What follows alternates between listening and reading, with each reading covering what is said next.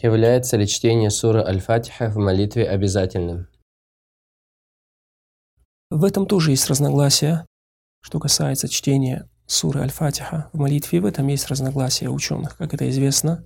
Некоторые сказали, что это является обязательным.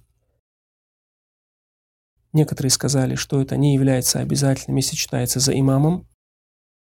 Некоторые сказали, если читается за имамом, если его чтение было вслух, то не обязательно.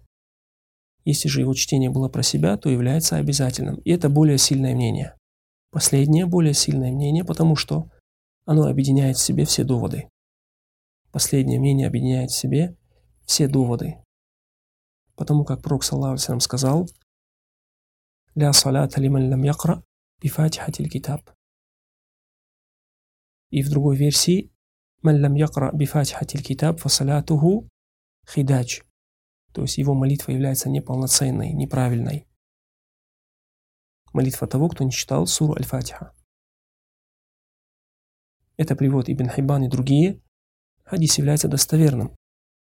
И с другой стороны мы знаем аят, где Аллах Субхану Тааля говорит وَإِذَا قُرِئَ الْقُرْآنُ فَاسْتَمِعُوا لَهُ وَأَنصِتُوا لَعَلَّكُمْ تُرْحَمُونَ Если читают Коран, то молчите и слушайте. Может быть, вы будете помилованы. Поэтому, если читает имам вслух, человек молчит и слушает.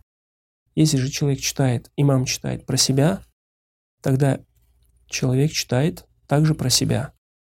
Также читает про себя. Если же он читает один, то понятно, что он читает суру Аль-Фатиха. Кроме тех, которые только ее изучают.